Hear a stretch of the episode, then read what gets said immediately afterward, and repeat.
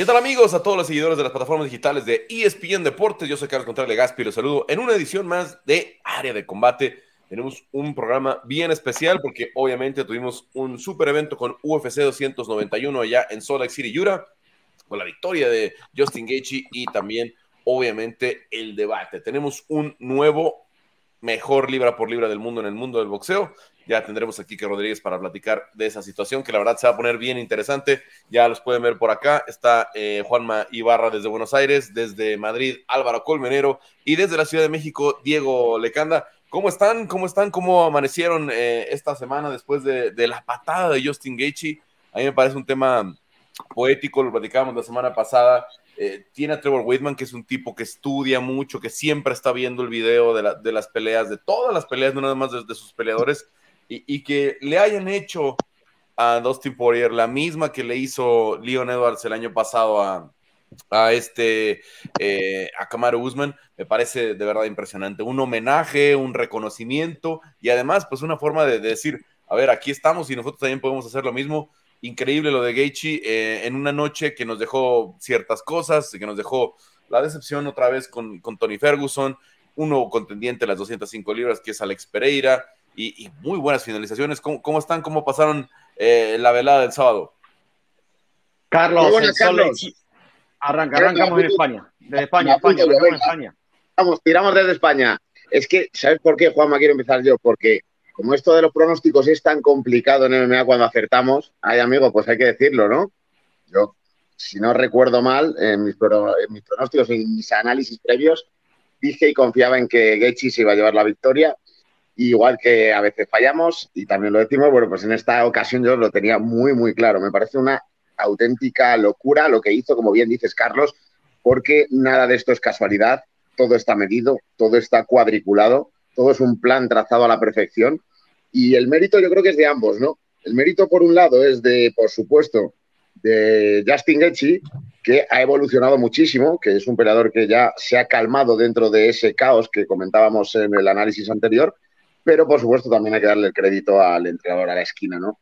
Que ha logrado mimetizarse con su peleador, volverse en su, eh, convertirse en su mando de videoconsola, ¿no? Directamente y darle las órdenes justas a un peleador que antiguamente y no hace tanto tiempo estaba descontrolado totalmente en cuanto a mentalidad y en cuanto a emociones y que ahora ha descubierto que puede ser un peleador frío, calculador y un auténtico killer, masacrador. Paciente, lleva tres años ese Justin Gaethje, le faltó un poquito con, con, este Charles Oliveira el año pasado allá en Arizona, ¿no? Porque, porque fue luego, luego a, al intercambio con, con Charles Oliveira, que, que también es que bueno, que es el mejor finalizador de, de, la historia en el UFC. Pero a final de cuentas siempre nos deja estas lecciones eh, Justin Gaethje de decir, a ver, ojo, también puedo ser paciente, también puedo medir mis golpes, también puedo administrarme. Lo volvió a hacer eh, con, con, un, tipo con una pegada bien peligrosa. Eh, Juanma, te interrumpió Álvaro, así son los españoles.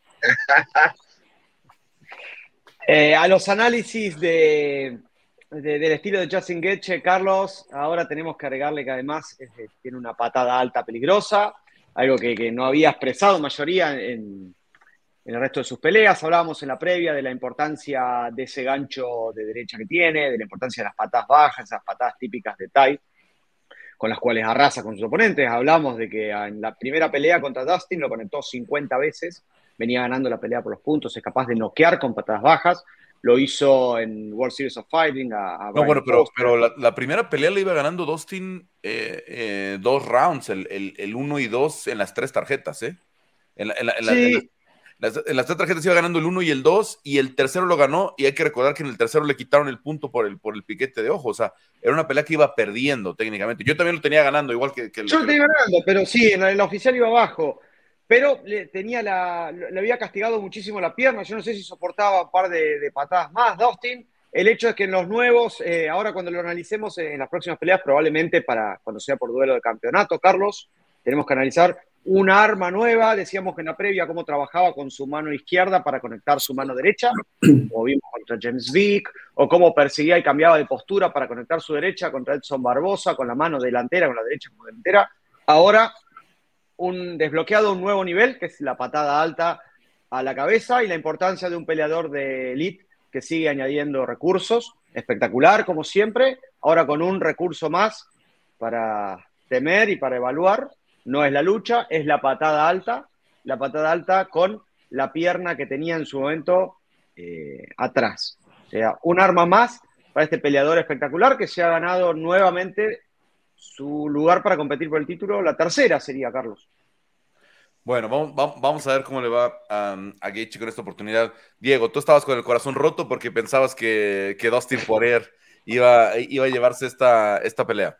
¿Saben qué? Yo quería que se la llevara Dustin, pero la verdad es que, digo, no pude, no tuve la oportunidad de estar eh, en, el podcast la semana pasada, pero sí, sí pensé que era una pelea en donde Justin iba a tener una cierta ventaja, eh, en el sentido de que Dustin aparentemente ya empieza a perder su, quijada, obviamente sigue teniendo un, perro adentro que, que, no lo deja rendirse, pero ya no aguanta los golpes como antes. Entonces, sumado a eso, eh, pones esta nueva tranquilidad que tiene Gage a la hora de pelear. Me parecía una receta que no iba a favorecer a Dustin y lo vimos y lo vimos rápido, lo vimos en, dos rounds, ¿no? Dustin tuvo muy buenos momentos en el primer round, probablemente eh, se lo llevó, ya no vi las tarjetas, pero creo que, estaba teniendo muy buenos momentos, pero era cuestión de tiempo. Yo creo que a Gagey puedes sacarlo de esa nueva mentalidad si conectas unos buenos golpes, si lo empiezas a lastimar y haces que se tenga que defender, pero, pero no llegó a eso Dustin.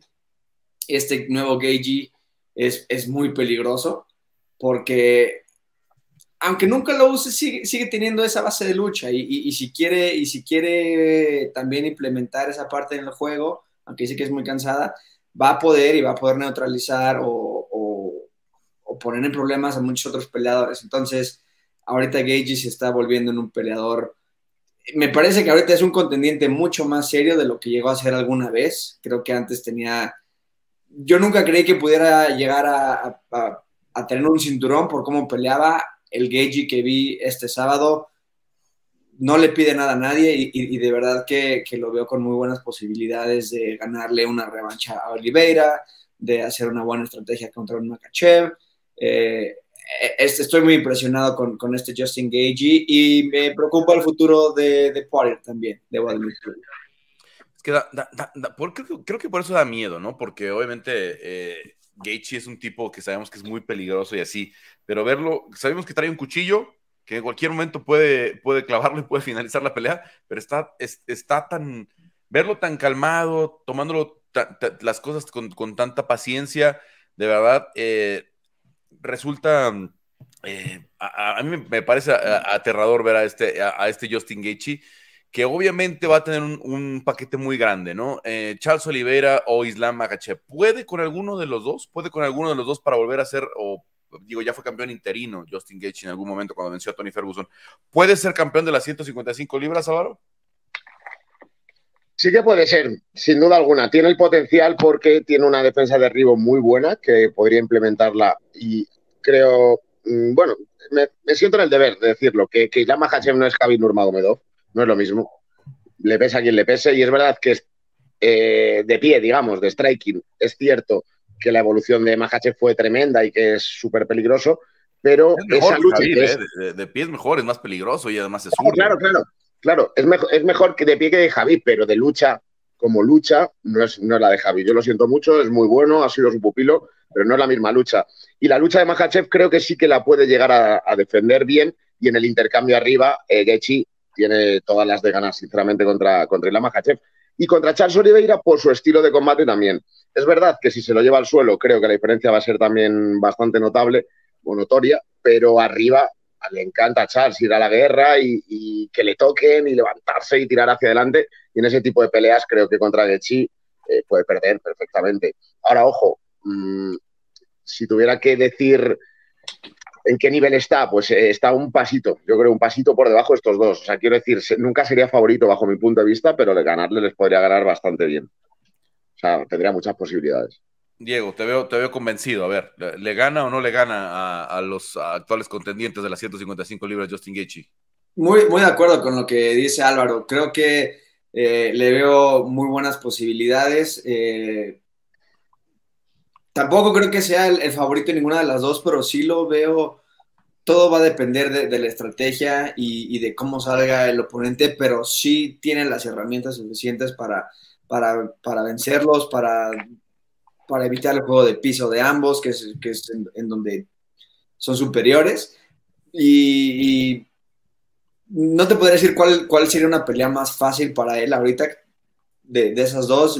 a lo mejor creo que la, de Makachev siento que podría ser un, poco mejor porque eh, el, estilo de, Oliveira cuando se va al piso es mucho más peligroso a, la hora de, la finalización, pelea mucho más, más seguro Makachev, entonces creo que es más fácil para Oliveira finalizar a Gagey, eh, por eso creo que para Gagey sería más favorable que Makachev gane, eso sigue, bueno, la defensa por el cinturón, pero pero lo veo, lo, lo, veo ganando y, y, podría defender, ¿no? O sea, habría que ver cómo, cómo funciona, bueno, cómo se desarrolla la división, pero defender también lo veo, creo, creo que esta nueva mentalidad lo, lo muy peligroso, hasta, hasta se le ve en, cómo habla en las entrevistas que da, ya, ya se ve mucho más enfocado, o sea, se ve, se ve alguien peligroso.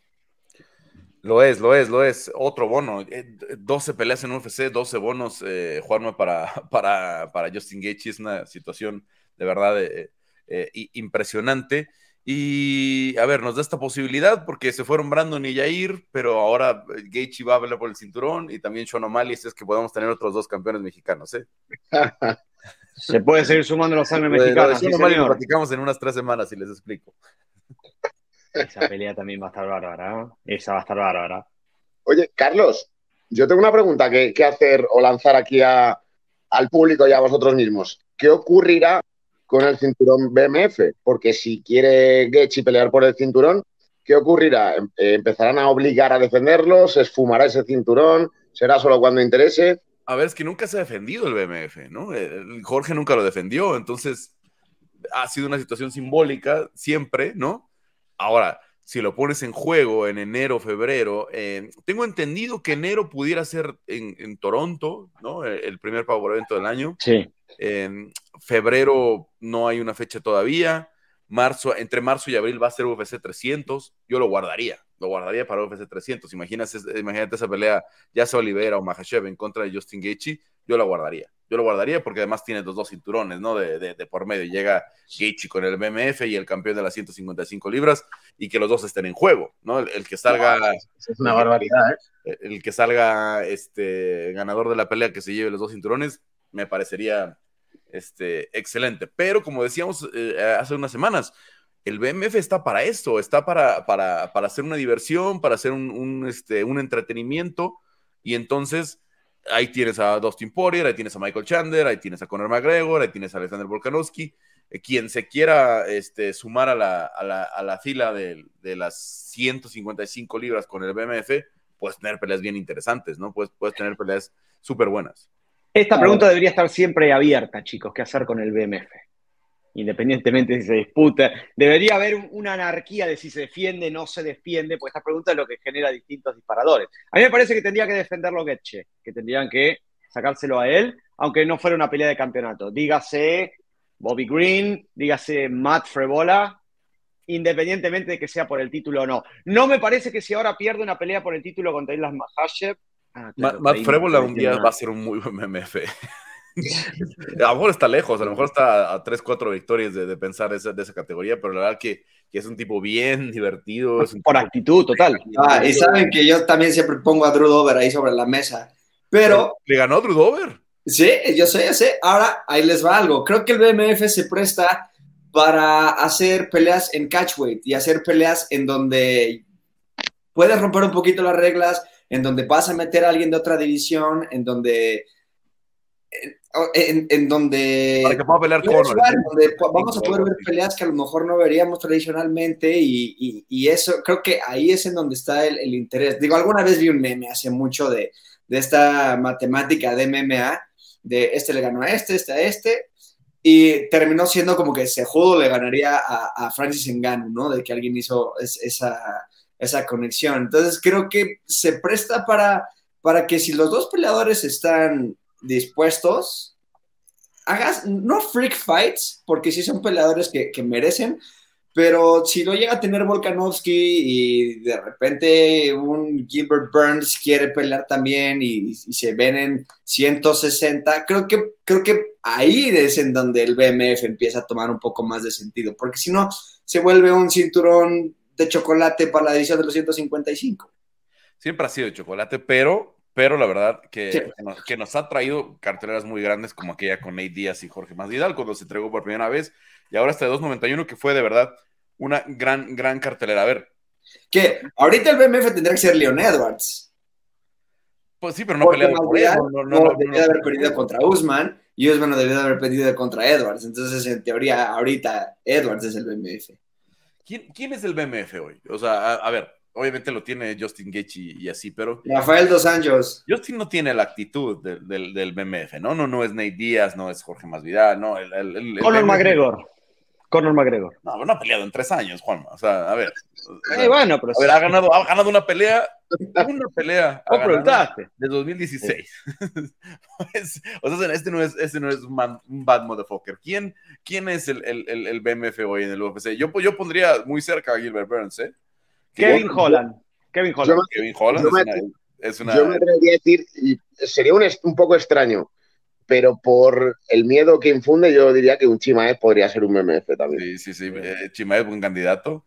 Eh, Kevin Holland, a ver, a ver, este. Shavkat, podría entrar ahí a la. A la ¿no? Sí, sí, definitivamente. Yo, yo hay un MMF que viene marchando. No, no huye. Y, y, Rafael Dos Anjos, tú ves su récord y es asesino tras asesino tras asesino. Para mí, ese es más bien un, BMF, no tanto la actitud, sino, sino tu récord. No tiene el crédito que se merece RDA y el sábado próximo lo vamos a ver eh, en, el, estelar en, el, en el UFC Apex. Eh, a ver, evento coestelar en UFC 291, tenemos un nuevo, nuevo candidato al, título con un viejo conocido, con alguien que ya peleó, que ya fue campeón de las 185 libras, ahora en las 205, Alex Pereira. ¿Vieron ganar a Alex Pereira en contra de Jan Blakovic? Yo, yo la verdad no. Eh, yo, yo tenía a Blachowicz eh, ganando el 1 y el 2. Tengo que ver la pelea otra vez. Todo el mundo dice, no, es que el 2 y el 3 es Pereira 100% por el daño.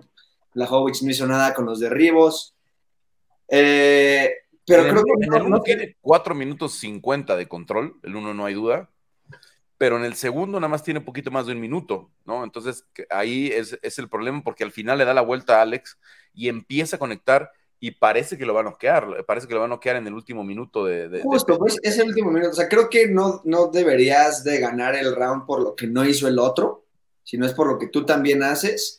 Y, y Pereira la verdad es que no me sorprendió, a lo mejor sí, al final del día sí se lleva la, la, la, la victoria, a mí no me hizo sentido, pero tampoco es como que, que le veo potencial, o sea, creo que ya está muy expuesto a su nivel de MMA, creo que es un gran striker, pero hasta ahí. Entonces, este hype, este hablar de él como un contendiente, como un campeón, no, a, mí no me convence y, y aunque haya ganado, digo, yo no lo vi ganar, pero aunque haya ganado, no, no, no lo veo como un posible campeón, como alguien aterrador que va a defender muchísimo tiempo. Todavía tiene mucho que mejorar dentro del deporte. No, no mostró nuevos trucos, definitivamente, Álvaro, pero te veo, te veo con ganas de platicar. Sí, es que, a ver, eh, Carlos, eh, yo creo que nos deberíamos de ir un poco directamente al reglamento, ¿no? Porque yo soy de los que visualmente de primeras vi ganar a Jan Blachowicz, pero luego me puse a contabilizar un poco, ya más que los golpes significativos, que muchas veces sabemos que son golpes que tampoco percuten tanto, que no hacen tanto daño y que van subiendo poco a poco en el marcador muchas veces estadística está fuera de contexto, fuera de realidad de lo que ocurre en el combate, pero sí es verdad que si existen las capas de la cebolla a la hora de puntuar el combate y que no se pasa de escenario a escenario, a no ser que uno eh, estuviera igualado, creo que en cuanto a grappling efectivo o striking efectivo fue más efectivo el striking de Alex Pereira que el grappling o que la lucha de Jan Blachowicz. Entonces, muy a mi pesar y en contra de mi criterio visual primario, He de decir que revisando el combate yo he visto ganador 2 a 1 a Pereira. Pero es verdad que no salió ninguno de los dos ni el propio ganador como ganador moral, porque lo único que hicieron fue demostrar, bueno, eh, por parte de Blajovic, ¿qué pasa con el cardio? Es, es la altitud, es que ya lleva algún tiempo con un cardio un poco pinchado, es que le desgasta demasiado la lucha, ¿qué es lo que es? Y luego Pereira, lo decía bien Diego, aquí falta, aquí falta chicha todavía, aquí falta agresividad o falta vistosidad para poder levantar pasiones dentro de la división del semipesado.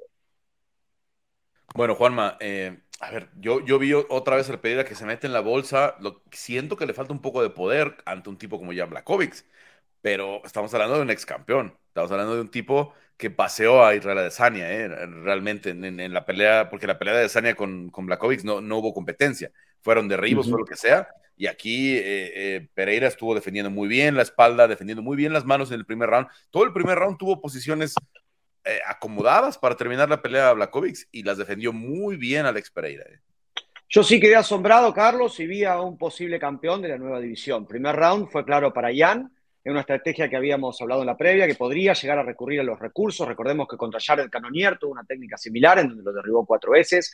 A Israel lo derribó tres veces y en ese momento dijeron, bueno, Israel es más liviano. Bueno, ahora Alex llegó pesado, lo derribó, estuvo a punto de someterlo, Alex sobrevivió. Ya eh, cuando se pararon para ir a, la pausa, al, descanso después del primer round, se lo vio mucho mejor Alex después del desgaste. Eso es lo que tienen los derribos, consumen muchísima energía y muchos peleadores que tienen derribo no lo hacen porque hipotecan gran parte de su eh, resistencia cardiovascular, que recordemos que la resistencia cardiovascular es la capacidad que tienen los órganos de enviar energía al cuerpo. En el segundo round lo vi mejor a Pereira y en el tercero lo vi mejor a Pereira. ¿Y en qué me baso? Como decía Colmenero eh, recién, striking efectivo, en ese caso mató a grappling efectivo, que fue lo que eh, el fuerte de Ian. Segundo round pegó 10 golpes más Alex. Tercer round pegó 10 golpes más Alex, que se lo vio más rápido de manos, tal vez no con potencia noqueadora como acostumbramos verlo en las 185 libras. No llegó a noquear a Ian, pero sí lo lastimó, sí se adueñó del octágono, aunque eso no haya sido parte del puntaje. Y en el tercer round, el derribo de Jan, probablemente Jan se quedó a dos golpes o a un intento de sumisión de llevarse ese tercer asalto. Pero en realidad, si vos derribás a un peleador y en ese derribo lo abrazás, apoyás la cabeza y no haces nada, prácticamente es un derribo defensivo, no lograste nada, sí se computa como derribo, pero no avanzó en la posición, no intentó sumisión como el primer round, ni conectó ground and pound o golpeo a ras de lona. Por ende, pesa más el striking efectivo, digo, ¿no? Como lo vi yo, eh, compartí los, los, dos jueces que sí lo vieron ganador a, a, Pereira. Para resumir, Carlos, pudo resistir bien en la lona, que eso es mucho porque logró no ser sometido y logró no recibir mucho daño en la lona, y en el striking de pie conectó los mejores golpes administró mejor su poder y su ofensiva y logró imponerse a un ex campeón de la división. Así que es un legítimo retador al título. Carlos, seguramente será Giri, esperemos ver qué oficializa UFC. Pero prueba aprobada para un peleador que conoce bien la división y que va por la historia.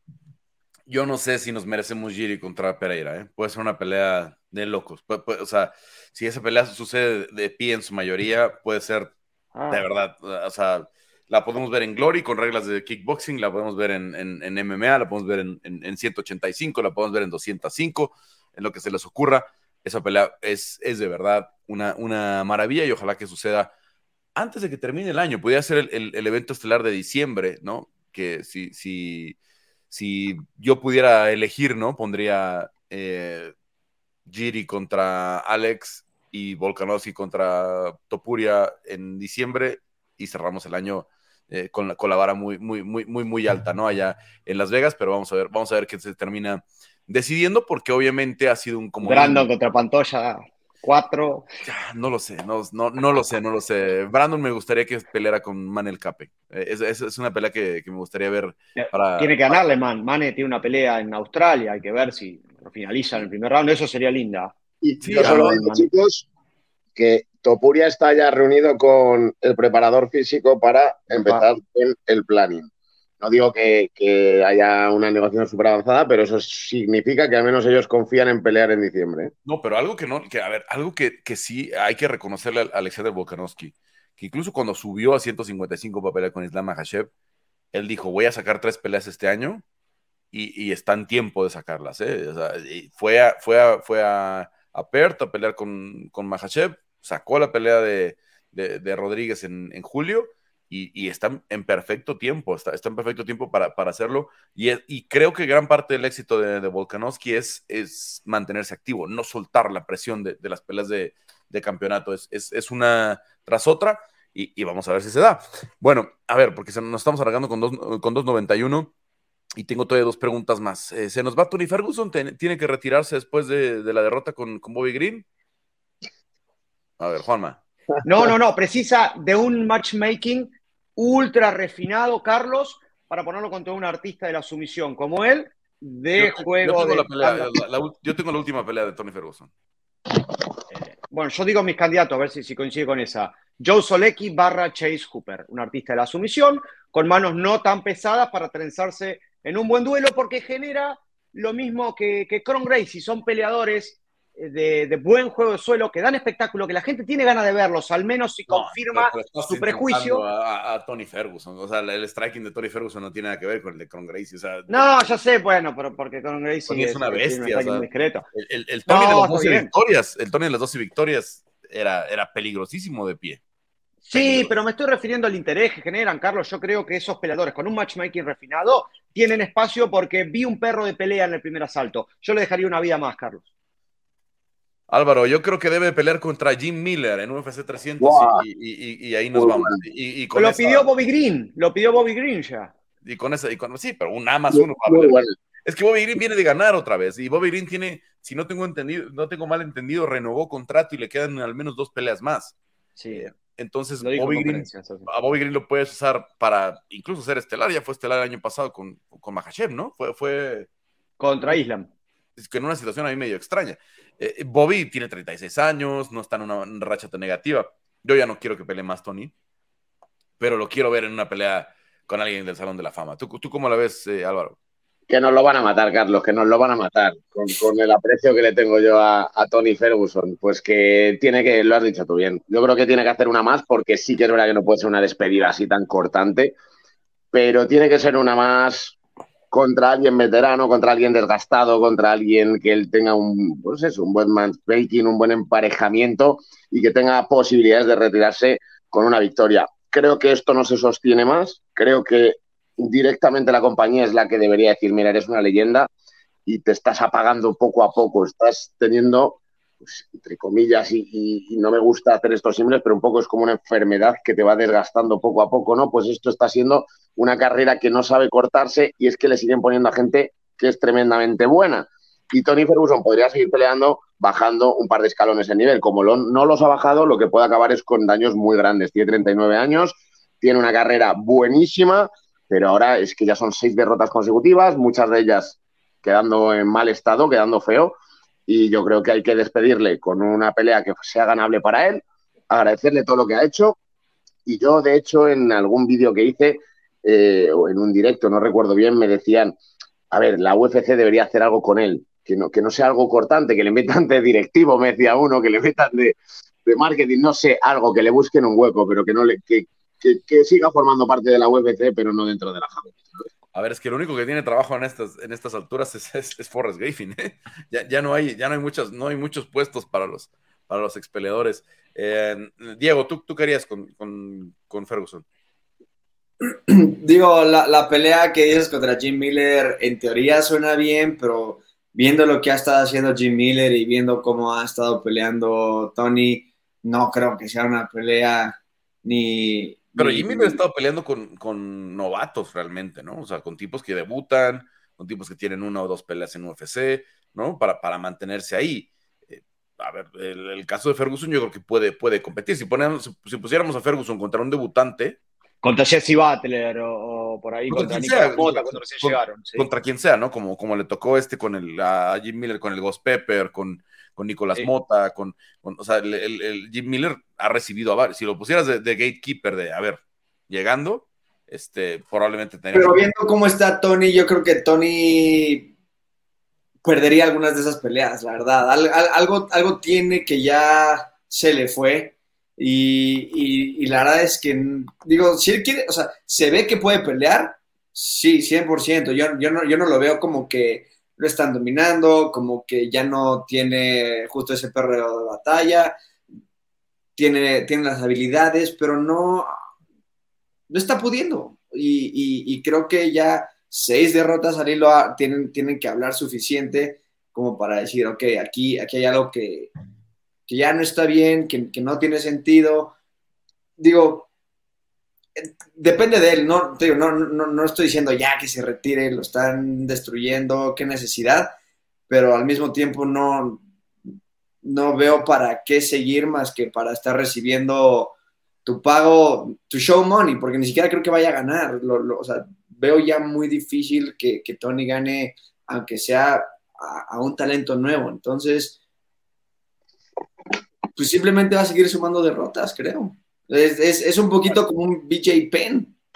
Bueno, ahí está este también Clay Guida, ahí está Joe Lozón.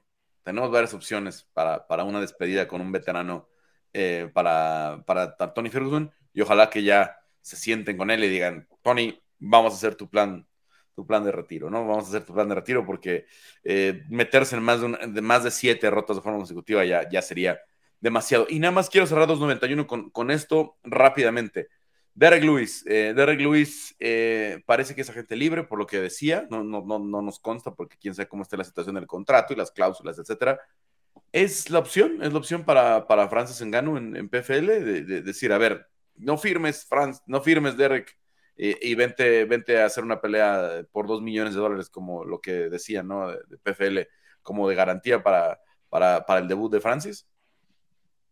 Hombre, Carlos, a mí lo que no me cabe duda es que se ha revalorizado. La UFC parecía como que se quería deshacer de él poco a poco, ¿no? Y con ese cambio físico ha venido también ese cambio eh, en el aspecto deportivo directamente. Y ahora, después de esta victoria, está en posición, la verdad, de si no entra en PFL, que es una posibilidad, la verdad, muy interesante, porque si no, poco más se me ocurre con, con Francis, que me, que me llame ahora mismo la atención, ¿no? Eh, si, no le, si no le sirve para irse a PFL, le va a servir para renegociar en UFC. Y alguien que querían ir poco a poco defenestrándole, al final les va a salir rana, que se suele decir, les va a salir mal y le van a tener que pagar si quieren que continúe con ellos, porque cuando pensaban que si lo renovaban iba a ser con una renovación muy a la baja, o bueno, a la baja imagino que no, pero sin, sin hablar ya de sueldos de estrella, pese a llevar en el ranking y en el top un montón de tiempo, pues claro, se han dado de bruces con la realidad y a ver ahora qué haces con él. Es una buena posibilidad, el dinero yo creo que va a mandar en el caso de Derry Lewis y veremos. A mí no me extrañaría y me parecería algo bonito. Pero es verdad que ahora que se está poniendo tan interesante la, de, la división del peso pesado, no de UFC, quiero decir, no, a mí no me gustaría que se fuera. Ahora, pero, pero no, no nos aporta mucho Derek Lewis, ¿sí? O sea, lo queremos ver contra, contra este, Tom Aspinall, lo queremos ver contra Jailton Almeida, ¿no? Va a ser divertido siempre, siempre, es divertido, siempre es divertido Derek Lewis, pero va a ser contendiente, no lo creo. Viene tres derrotas al hilo también, ¿eh? Entonces, está bien, ahora se impulsa, pero ahora, tres derrotas, dos en el primer lo, de, lo, de PFL parece que son enchiladas, sonaba muy bien, ah, dos millones de dólares y tal. Yo ya sé al menos de dos pesos completos que hablaron con PFL, le dijeron, a ver, ya, ya se me acaba mi contrato con UFC, ¿qué onda? Y PFL les ha dicho, no, pero bueno, por ahorita todavía no estamos firmando a nadie, vamos a pensarnos el próximo año. Lo de los dos millones es este. Eh, es dependiendo de, de, este, de los números, etcétera, etcétera. Entonces, al menos uno ya renovó eh, 100% y, y, ya tiene pelea por ahí eh, pronto. No está tan fácil, ¿eh? Creo que mucha gente lo, lo, lo, piensa así. Diego, Juanma, ¿cómo la ven? En palabras de Derrick, él quiere renovar con UFC. No sé si lo he dicho para negociar, una herramienta, pues eso no lo terminamos sabiendo hasta que pasa. Él dijo, es mi última pelea, tiró los guantes al público y en las entrevistas posteriores dijo, yo quiero seguir, acá estoy cómodo, quiero demostrar que puedo pelear con los mejores y que puedo encarar al título. En eso fue claro, yo elijo creerle, está la posibilidad obviamente de PFL, está la posibilidad de volver a ser una de las peleas más aburridas de la historia de peso completo, como fue la primera pelea que tuvieron los dos. No se lo merecen. No se lo... Pobre la gente de PFL si les pasa eso, ¿eh? de, verdad, porque tener a tu gran estrella como, como Francis Ngannou y que sea una pelea así de mala, yo lo pondría. Hay riesgos a ver, es que tienen buenos pesos completos eh, en, en PFL y, No, lo estoy escuchando, Carlos. Tal vez se me quedó sí, Me, el me hizo, AirPod. una cosa- me hizo- me hizo una cosa extraña ahí el micrófono. Eh, Ante Deli ya es muy divertido, Renan Pereira es divertido. Hay, hay, hay, muchos pesos completos en PFL que pueden darnos una buena pelea. Mejor que la de Derek Lewis, porque Derek Lewis sabemos que tiene un round. Derek Lewis- Derek Fabricio está por ahí todavía. Lewis- no sé, Fabricio tiene 46 años. O sea, no, no, no quiero, no, no quiero este, quitarle la, la- la aspiración porque es, es un tipo que, que le ganó a los mejores de la historia, ¿no? Sí. literal, le ganó los mejores de la historia y tiene un, y tiene un, un argumento para decir que es el mejor peso completo de la historia, si, si ves su récord, pero tiene 46 total. años. Tiene 46 años. ¿Nos van a vender esa como una super pelea? Sí, Ante, ante un, un peleador de 46 años que no ha ganado una pelea hace 5, sí. ¿no? De verdad, de verdad. Sí. Eh, O sea, no, no, no, no, no, no, no, no la veo por ahí. ¿Tú, ¿Tú qué dices, Diego? Eh, justo, o sea, Derrick no se ve muy interesado en irse. Creo que sería una buena oportunidad si, si él tuviera ganas de, de hacer un statement contra la UFC de lo que vale, de, de- de lo que se le paga a los peleadores. Sí, si él decidiera irse a PFL, sí sería un... Pues sí, sí, sí, sí le dolería un poquito a, la UFC por cómo está ahorita Derrick, por, por el tipo de personalidad que es, por... O sea, tú ves que Derrick quién es Derrick Lewis para la UFC cuando te lo ponen en, el main card, en, tercera posición, en una cartelera como la que acabamos de tener. Eh, a la UFC le interesa y si Derrick quisiera decir no me están pagando y- y sumarse a, a ese movimiento, sí sería un otro golpe a la UFC y, y- ojalá ayudara como a, a que la UFC dijera, ok, sí tenemos que cambiar algo porque sí se nos están yendo, ¿no? Lamentablemente no se ve que sea eh, la situación, yo creo que a Derrick Lewis le pagan muy bien, él está muy cómodo y pues sí, aparentemente tiene intenciones de, de hacer mejor las cosas, un six-pack que se le quedó hasta después del corte de peso, que él estaba muy contento con eso. Entonces, pues no le veo tampoco mucho futuro en, eh, como, campeón, pero, pero sigue noqueando y, y- sigue sumando a su récord de más knockouts en, la historia de la UFC y yo creo que quiere ahorita a lo mejor seguir ese legado, ¿no? Ahorita él, él está luchando por, por, por poner alta esa vara y, y él seguir rompiendo su propio récord. No, te digo, no, no lo veo ganándole a los mejores, a un Pavlovich, a un Aspinal, mucho menos a un Stipe, a un Jones, no. Eh, le va en, en- en Singapur, pero me gustaría verlo con Waldo Cortés. algo así, algo así no está Eso nada mal, pero, Sí. pero se ve que se quiere quedar. A mí me gustaría que se fuera. No creo que sería una pelea igual a la primera con Gano. Y creo que estaría en el ser. mejor interés de No, no, puede ser, no, no, no puede, no puede volver a pasar eso. No, No, puede volver. no. No, pero hay varios pesos completos en ascenso que puede pelear Lucas Breschi, eh, Dontel Mays, además de Waldo. Y, y a la UF, eh, perdón, y a PFL le debería de interesar jalar a alguien, alguien así. Lo único es que sí está difícil el, el marketear una pelea que ya vimos cómo fue y estuvo terrible, ¿no? Pero a nivel Star Power es de lo mejor que podrían conseguir ahorita para... para Es que, ¿cómo me convences que es una super pelea? es, es muy difícil, es muy difícil vender esa pelea. Los highlights de la primera no te van a servir. eh. Yo creo que No Yo creo existe. que en primera no los pueden usar, ¿no? Porque son de UFC. pero, pero en segunda no hay highlights. O sea, el, el- el único highlight es cuando están tomando aire antes de que empiece la pelea. Es llenándose los pulmones El- de oxígeno, nada más. O sea, no, no, no, no hay, no hay más. Es una pelea malísima. Entonces, a ver, yo creo que eh, PFL tiene que apostar por darle la pelea a su campeón de esta temporada, del peso completo. ¿no? Eh, en, en- en- en ese sentido, como digo, tienen buenos peleadores, no son famosos definitivamente, no son las grandes estrellas, pero la división completa de PFL tiene tres o cuatro años que es muy divertida. Son buenas peleas, de verdad, son buenas peleas. No, no, no tiene, no tiene desperdicio. Es una de las divisiones que más me gusta en PFL. Le han metido, este, le han invertido, ¿no? como trajeron a Verdún, ¿no? Eh, Tuvo, tuvo aquella este, polémica situación ahí en la que parece que somete a, al oponente. ¿Quién era el, quién era el rival de, de Fabricio? Renan, ¿no era? Renan Ferreira. No, Renan sí. Fue, fue- fue Renan Ferreira, Ferreira el, el que parece que somete y luego al final lo termina noqueando. Pero Renan es gigantesco. Renan tiene un alcance tremendo, tiene unos brazos larguísimos, tiene buena pegada. Eh, para, para Francis Ngannou puede ser un, buen, este, un buen oponente, ¿no? Y, como decía, me gusta mucho ante Deli ya. Eh, tienen al otro brasileño, ¿quién es el, cómo se llama el, otro, el, otro brasileño? Bueno, Mateo Sheffield. Tienen, tienen a Bruno Capelosa. Mateo Sheffield que compitió en Contender Series, sí. Bruno Capelosa, Bruno Capelosa, que también es una máquina, o sea, tienen buenos pesos completos y yo, a ver, siendo realistas, no van a encontrar algo en el mercado que digas nos va a volver locos. No, no hay, no puedes crear un peso completo además de la noche a la mañana. Y eh, dándole la oportunidad a tu, campeón, eh, le darías respeto y prestigio a tu propia, categoría. Sí, existe un, un, poco de, de verdad en este rumor y yo no sé cuánto tiempo pasaría para que se para que suceda, pero esta adquisición de Bellator por parte de PFL y a lo mejor ahí después tienes a un Ryan Bader también, hay cosas que puedes hacer, digo, no sé si sea... Convénceme que Ryan, Bader, es una super pelea. ¿Mande? Convénceme de que Ryan Bader es una super pelea. No es una super pelea. Es una pelea buena, es una pelea buena y... es, de, lo más talentoso que, que nosotros, ellos le pusieron super fight ¿no? ellos, ellos le pusieron la categoría Super Fight a sus pagos por evento, ¿no? Lo que quieren hacer es Super Fight y por eso anunciaron ahora a Amanda Serrano, que ya tuvo alguna experiencia en, combate Américas hace algunos años, ¿no? Pero no es una Super Fight, no, no, no hay una Super Fight que no sea John Jones para Francis Ngannou.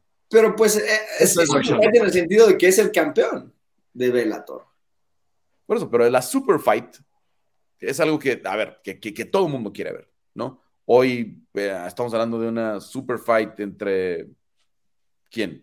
O sea, ni siquiera John Jones contra Stipe creo que lo es, ¿no? Es una bueno, buena. Pero no estamos hablando de, de, PFL. Me la única. fuera de la UFC. O sea, es difícil hablar de super fights en general fuera de la UFC. Siento. O sea, existen ahí nombres relevantes, pero. La super fight que se puede hacer hoy por hoy en el peso completo es John Jones contra Francis Ngannou. Y no hay otra. Básicamente. No hay más, no hay más, no, no hay otra cosa que vaya a mover lo que puede mover John Jones contra, Stipe, contra eh, Francis Ngannou.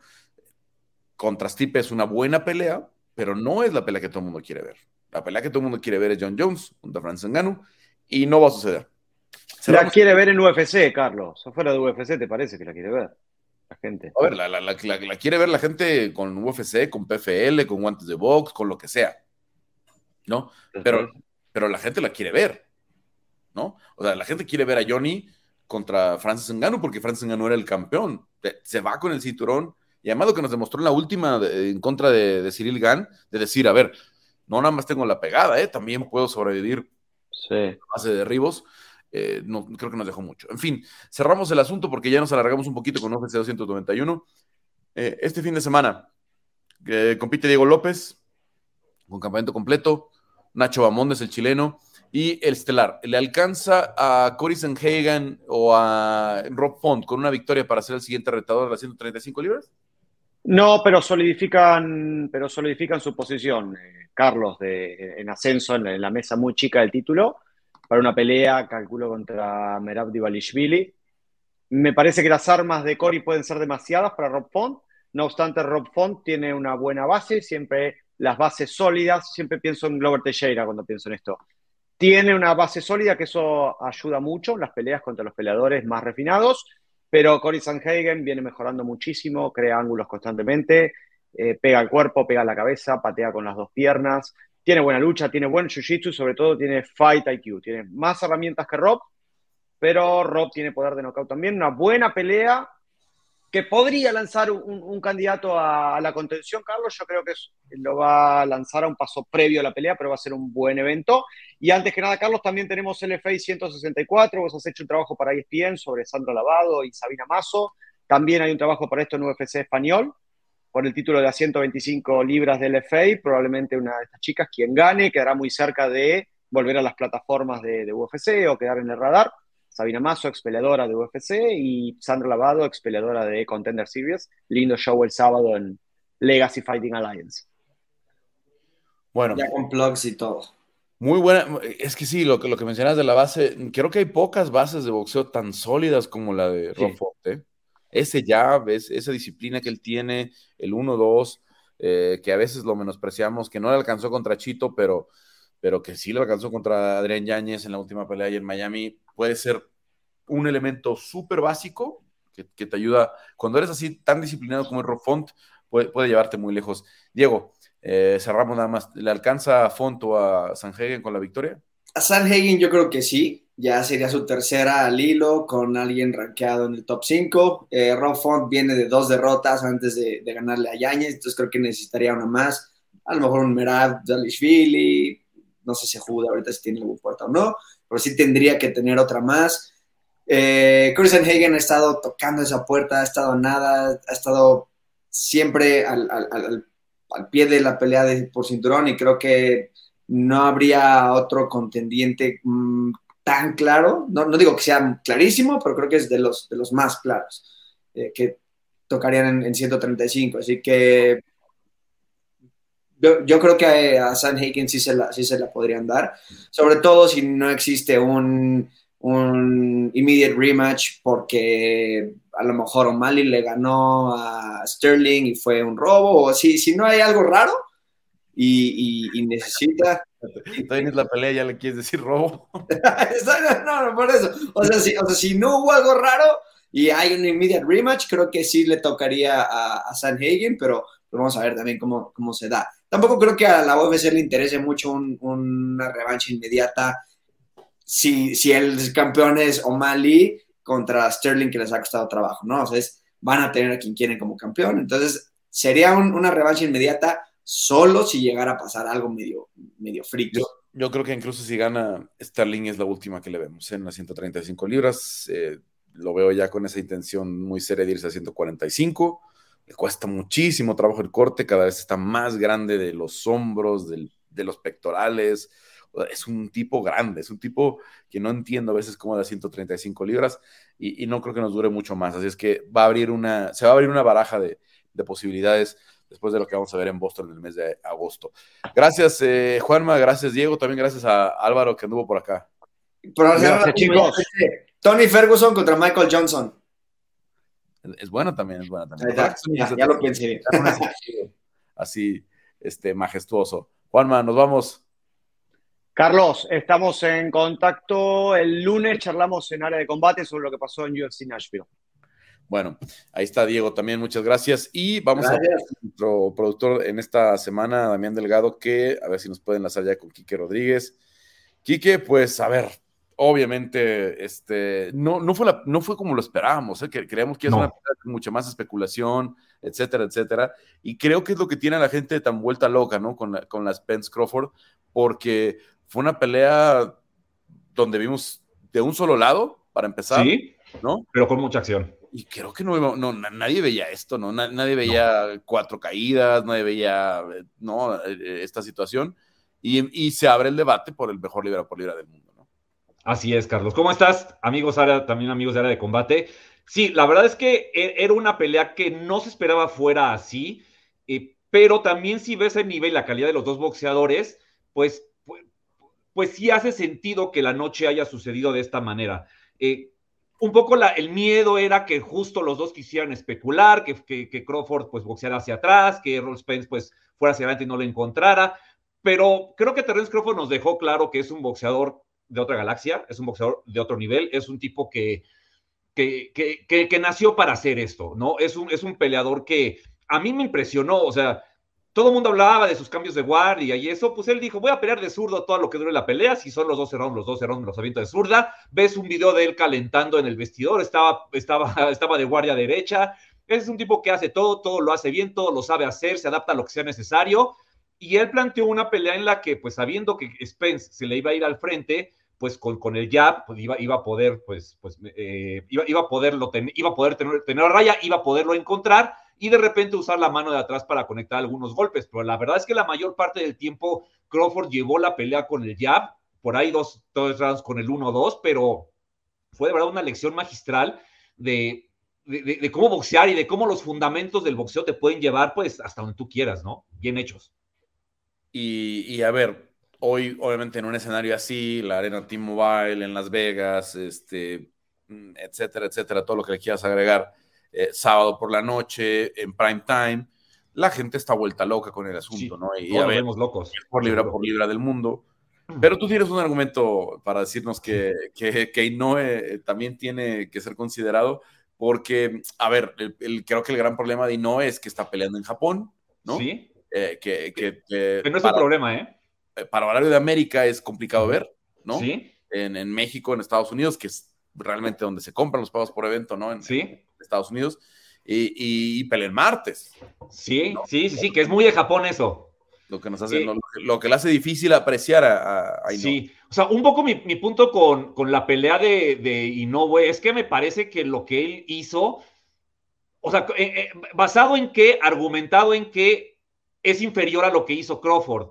O sea, el rival, eh, Fulton no era un buen rival, o sea, los dos hicieron ver a sus rivales como, como peleadores poco, o sea, poco competitivos, siendo los mejores en su categoría o sea, o, la mejor oposición posible que puede tener, eh, en este caso, tanto Crawford como, como Naoya Inoue. Eh, yo, yo, yo un poco reflexionando sobre por qué Inoue pelea en Japón, Carlos, es porque, pues, no necesita ir a Estados Unidos. O sea, comercialmente, Inoue en Japón es una bomba. O sea, tan, tan, tan, tan, es, tan importante es, es eh, la figura de, de, Inoue en Japón como, como negocio, Carlos, que Tú, tú, piensas, ¿no? Una promotora como Top Rank, que lleva ah, trabajando en el boxeo desde la época de Mohamed Ali, que ha visto las peleas que tú me digas, que ha organizado las peleas que tú me digas, lo más fácil sería llevar, a, llevar al japonés a Estados Unidos para que toda su maquinaria esté al servicio del boxeador. Pero no, en este caso, la imagen y la figura de Inoue es tan fuerte que Top Rank va a Japón para que la maquinaria siga funcionando. O sea, a mí me parece increíble y, es un fenómeno, igual que Crawford. Los dos están muy bien. Ahora, pero estábamos hablando a lo mejor, eh, eh de, divisiones menores, ¿no? Que, decías, bueno, es que las divisiones menores normalmente no venden mucho, vale, vale más la pena tenerlo peleando en Japón, ¿no? Porque ahí va a vender boletos, porque ahí va a ser patrocinios, etcétera, etcétera pero va creciendo de, divisiones este, eh, y, no, y ahora con lo de Fulton, ya lo puedes probar en, en, a ver, en horario prime time en, en, América, sin duda, sin duda. Seguro, y, le iría muy bien, Carlos, seguramente le iría muy bien. A mí, a mí, a mí la verdad me, me, me, llama mucho la atención lo que pudieran hacer el próximo año con él, porque, a ver, no, no está teniendo el crédito que se merece, ¿no? Como en su momento pasó con, con el peso completo cuando se, se lo llevó Don King a, a Alemania, ¿no? hacer las, las carteleras allá. A los Klitschko, ajá. Que, se apagó, ¿no? O sea, se acabó el peso, se apagó el peso completo porque podía estar haciendo las cosas muy bien Klitschko, pero ver a las 2 de la tarde en un sábado, ¿no? Cuando la gente no está pegada a la pantalla. Así es. El, el, el, horario de televisión, el prime time de las 10, 11 de la noche, marca una gran diferencia. Totalmente de acuerdo. Y tan es así que, por ejemplo, eh, eh, las, funciones de box que en Australia, en Australia las haces en un domingo, una de la tarde, para que en Estados Unidos sea en horario prime time. Eso me parece, pues, que es una, es, es una manera de entender que el negocio es justo el horario, el, horario nocturno. Pero en Japón, pues, tienen otra manera de pensar. Y mi punto con el tema de libra por libra es que no existe una regla, no existe una base o algo que determine quién y por qué es un libra por libra. Los cinturones, su calidad, eh, el, número de peleas al año, la actividad, la inactividad, ¿cuál de esos es más válido que otro? Creo que al final de, cuentas el boxeo es un deporte de apreciación, es un deporte absolutamente o casi absolutamente subjetivo y, creo que el, libra por libra es una cuestión de, gustos personales y el que cada quien vea como el mejor. No, no es, no, no es un tema de, imponer, de imponer un discurso. Creo que es un debate que se puede dar, pues hay gente que le gusta hablar de eso, pero me parece que, que, no pasa de ahí, ¿no? O sea, e, en el boxeo, justo por el tema de los pesos, la naturaleza de este deporte no da para que haya un calendario, un, este, este, una, una reglamentación que diga el número uno es este y, punto. Bueno, estoy viendo, la última vez que peleó en Las Vegas eh, y no fue en 2021. Con Moloney. Con Dasmariñas. Eh, ah, fue, no, no, fue, no fue, no fue, fue después de Moloney. Fue poquito después, fue la de Moloney fue en octubre de 2020 y la de Dasmariñas fue en, en, ah. enero del 21, ¿no? En medio de la pandemia, obviamente, en todas estas este, situaciones donde eh, peleabas donde se podía, ¿no? Donde, donde podían hacer una especie de, de burbuja, e, etcétera, etcétera, y Top Rank lo hizo muy bien ahí en la, en la burbuja en el MGM y luego en el Virgin, que es donde fue la segunda pelea, pero no ha tenido esa posibilidad de, de una arena llena, ¿no? En, en, Así en, es. En América, ¿no? Así Eh, es. Obviamente en, en Japón después eh, eh, tuvo la de Arandi Paen, la de Nonito Donaire, que obviamente fue muy mediática, muy, hizo mucho ruido. Paul Bot- Botter y ahora Stephen Fulton. ¿Quién es el mejor Sí. libra por libra del mundo para ti? Híjole, a, a mí, es que a mí me gustan mucho Inoue, eh, Crawford y Usyk. Usyk pelea en un mes en Polonia ante Daniel Dubois, una pelea mandatoria. ¿Y qué pasa si noquea? O sea, después de las dos exhibiciones que dio ante eh, Anthony Joshua, ganarle a su rival mandatorio, pues ¿en, qué posición lo dejaría? ¿Arriba, abajo? Es, es, es de verdad, no, no sé, o sea, creo, creo, que, creo que el deporte, es, el boxeo es un deporte que es más importante disfrutarlo, las peleas como tal, que ver una pelea para tratar de calificar o etiquetar a un boxeador, porque creo que, creo que, es, creo, que el boxeo no nos regala tantas peleas o tantas funciones interesantes con la frecuencia que debería de hacer, que este año ha sido muy bueno y el anterior también, como para que en lugar de simple y sencillamente disfrutar las funciones y como aficionados, pues quedar satisfechos, pues todavía ver las peleas como tratando de etiquetar a un boxeador mejor o peor que otro cuando realmente no hay una base para determinar eso, creo yo. A ver, ya tuvimos García contra Tank, eh, contra eh, Gervonta Davis, que, que pensamos que no iba a pasar nunca. Tuvimos eh, Spence Crawford, que pensamos que no iba a pasar nunca, ¿no? Nunca, Que sí. promocionalmente era todo un reto. Eh, ¿Qué nos falta en el peso completo, por ejemplo? Creo que No, es Fury, Fury Usyk, ¿no? Usyk. Es, la, es la pelea. Para, para mí, Carlos, por ejemplo, esa es para mí la pelea, ¿no? En mi opinión, la pelea de esta industria es Fury Usyk, por mucho. Y si gana algo, y el, que, el ganador, pues, ¿qué pasaría? Tendría que ser el número uno libra por libra, ¿no? Creo yo, ¿no? Entonces, ¿cómo le Canelo hacemos? tiene una De esas dimensiones, digo, obviamente lo de Benavides, que ha sido mucho ruido, Esa. pero, pero no, es, no, es, no, no es la gran pelea que, que, que, que va a marcar la carrera de Canelo, ¿no? No, porque creo que Canelo ya tuvo esas peleas, ¿no? Pero Benavides no, por ejemplo. Eh, eh, creo que sí, o sea, creo que también los momentos de ambos boxeadores no dan para que sea la pelea que defina la carrera de ambos, ¿no? O sea, creo que Canelo pues ya las tuvo. Entonces, pues sí, o sea, yo pienso que Usyk Fury sí será una carrera, una pelea determinante, aunque si Usyk no llegara a pelear con Fury, pues él ya tiene esas dos peleas con Joshua, ¿no? Entonces, pues, me parece que, que me parece justifican un buen legado en el ucraniano. Fury tal vez, pues él podría no tenerla todavía.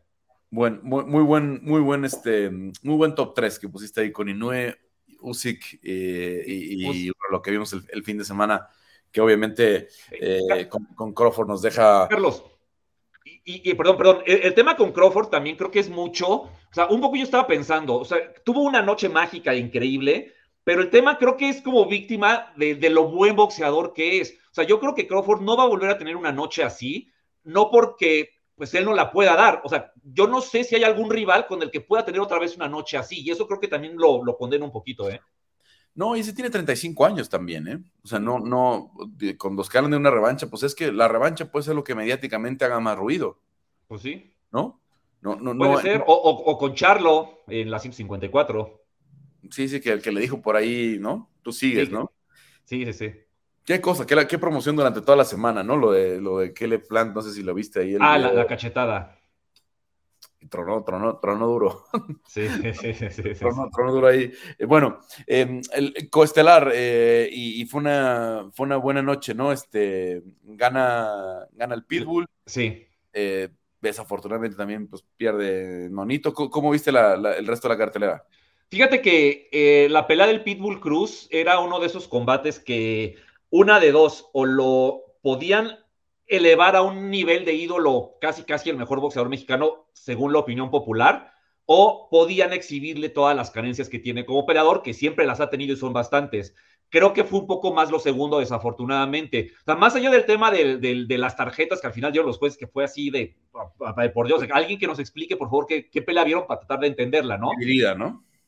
dividida y cerrada además. Y, y, la verdad es que fue una pelea que no fue cerrada porque Giovanni Cabrera, pues básicamente no presentó combate y el Pitbull fue adelante buscándolo, se vio limitado, no sabe cerrar salidas, es un tipo que camina muy al frente. Cuando tira sus volados, pues como es chaparrito, pues levanta mucho el brazo, me, pasa, me parece que también levanta un poquito la pierna, eso le quita potencia a sus golpes, que es como su gran virtud. Y no lució ante un Giovanni Cabrera que abrazó, abrazó mucho, caminó mucho, trataba de tirar el jab, pero Giovanni Cabrera es un tipo que, que, que, su motricidad para boxear pues no es tan buena, entonces tira los golpes raro. Fue una pelea fea y el tema, Carlos, es que creo que Premier Boxing sabía que este combate iba a ser así. O sea, yo creo que, que, que la promotora le tiraba a que, a que el Pitbull resolviera una pelea difícil con un knockout y se consagrara. Fue una pelea riesgosa como, como, como promotora, como, como, como ofrecer un producto. No terminó saliendo como esperaban. Y, y, y, me parece que el error fue ponerla antes del estelar, porque sí mucha gente justo en el Prime, pues vio al Pitbull y no dejó la mejor imagen. Hubiera sido la, la primera pelea, a lo mejor lo hubieran puesto en YouTube, no sé. Digo, sé que el Pitbull vende, pero, pero una pelea en la que lo podían exhibir y creo que no fue tan favorable para, para, para el producto y saque el Pitbull Cruz este combate. Sí, y mucha, mucha polémica, obviamente, con ese asunto de, de, de las tarjetas, ¿no? Eh, Nonito, ¿no? Que pierde con eh, sí. mexicano, que se, queda, que, se queda con el cinturón. Sí, Alexandro Santiago, uno de los vacantes que dejó Naoya Inoue justo en diciembre, después de pelear con, con Paul Butler. Híjole, mira, eh, Alexandro Santiago es un buen boxeador, o sea, es chistoso porque los peleadores que vienen de Tijuana muy, muy, muy normalmente pues tienen récords muy acomodados porque les llevan peleadores, pues, es un poco la, la, cultura o como se entiende el boxeo en Tijuana. Alexandro Santiago es un boxeador que, que me parece tiene una carrera pues, pues bastante sólida en la previa a, esta, a este combate, había peleado con Gary Russell en Estados Unidos, ha ido a Uruguay a pelear con el Severo Carbona por un campeonato nacional. Una de esas peleas, cuatro o seis rounds con el Baby Bull Flores, que ha de haber sido una pelea súper competitiva en ese momento de su carrera. O sea, es un, es un, es un peleador al que se le ha construido bien. Tiene detrás de sí al legendario Rómulo Quirarte, que pues básicamente armó a Julio César Chávez. Y, y es un peleador que, que me parece es, es, bastante sólido, es interesante. Eh, me gustó la pelea que le presentó a Nonito Donaire. Es un, boxeador con una condición física brutal. O sea, por aire principalmente se llevó la pelea. Y, pues de Nonito, ¿qué decir, Carlos? Es una leyenda, ¿no? Y creo que es lo que hay, que quedarnos con él en ese aspecto, ¿no? O sea, la clase de, le, de leyenda de, boxeador que es y pues todo el legado que, él nos dejó. Digo, desafortunadamente en esta pelea no se le dieron las cosas. No lo hizo tan mal, me parece al menos en la primera mitad. Ese jab y ese gancho izquierda, pues, pues todavía todavía tuvo algo que decir, pero físicamente fue muy superado y la segunda mitad de la pelea pues, pues ya no dio para más. Bueno, el Peque se queda con ese cinturón gallo del, del Consejo Mundial. Eh, ¿Algo que no nos podemos perder esta semana, Quique? Pues hay muy poco, Carlos. Este fin de semana por ahí la mexicana Montserrat Alarcón pelea en Japón. Eh, hay una pelea el viernes allá en, este, en, en Panamá. Y pues la verdad es que es un fin de semana un poquito de descanso previo a Navarrete Oscar Valdés. 12 de agosto, 12 de agosto tenemos a Navarrete contra Valdés, que obviamente pinta para ser una. Tiene una, todo para. Sí, tiene, tiene, tiene, tendría que ser un peleón, ¿no? Tendría que ser un peleón. Este, no sé si, si le alcance a, a, a, Navarrete con. Que tienen, digamos que tienen un poco más de experiencia en el gran escenario. Eh, sí. Valdés, ¿no? Y la, y la super pegada, obviamente, con esos ganchos, tanto de izquierda como de derecha que tiene, que tiene Oscar, pero puede ser, o, o una pelea de mucha especulación o si salen a, a hacer tiros, con todos. Bueno, bueno, bueno, no, no quiero ni imaginar. Pu puede ser candidato a pelea eh, del año, ¿no? Es, este, un poco lo que se espera, de hecho. Si salen, si salen a, a hacer lo, lo, lo, suyo, ¿no? Uno, uno sí. puede eh, pensar ante, a la previa, pero no sabemos qué va a suceder ya una vez que entren al, al cuadrilátero. Y bueno, Kike, pues te escuchamos en el estilista. Sí. Como siempre, gracias por, por, por el análisis. Eh, tremenda pelea que tuvimos con Crawford y Spence Increíble. y ojalá, ojalá que tengamos más así en, en, en, lo que queda del año. Sí, ojalá de verdad, porque ha sido un buen año, quedan todavía seis meses, eh, por ahí pues está el tema de, de, de que, de, que ya se está anunciando la pelea de Haney contra Progress, que es una buena pelea, hasta ahí me parece, por los estilos, pero eso, eso parece que daría pie a que al ser campeón en receso y dejar el cinturón ahí eh, en, este, en el limbo, el Consejo Mundial de Boxeo ordene Shakur contra Lomachenko, que podría ser otro suceso también. Sí, ¿qué, qué año hemos tenido? Se sí. nos olvidó hace rato que platicamos, porque también Loma estuvo de, de, regreso, aunque perdió aquella pelea, ¿no? Pero regresó muy bien, ¿no? Lo vimos, lo vimos muy, muy bien en los, en, los, en los primeros rounds, así es que bueno, vamos, vamos a ver qué viene. Gracias, Quique. Eh, gracias, gracias a, a, Damián Delgado que estuvo en la producción en esta semana. Mucho que platicamos, ya, ya superamos la hora con esta edición del de podcast y pues obviamente regresamos la próxima con lo que viene en el UFC Apex. temas de PFL, porque hay, hay, hay, hay playoffs y está el Mudo Pinedo buscando llegar a, la, a, la, final en las 145 libras y obviamente con lo que venga para la previa de Navarrete en contra de Valdés. Gracias, Quique. Gracias a ti, Carlos. Un fuerte abrazo y pues la próxima semana nos escuchamos por acá. Bueno, eh, gracias también por la producción, gracias a Juanma, a Diego y a Álvaro que nos acompañaron en el análisis de MMA. Yo soy Carlos Contreras Legaspi. Esta es área de combate y regresamos la próxima semana con mucho más, mucho más del el deporte de contacto.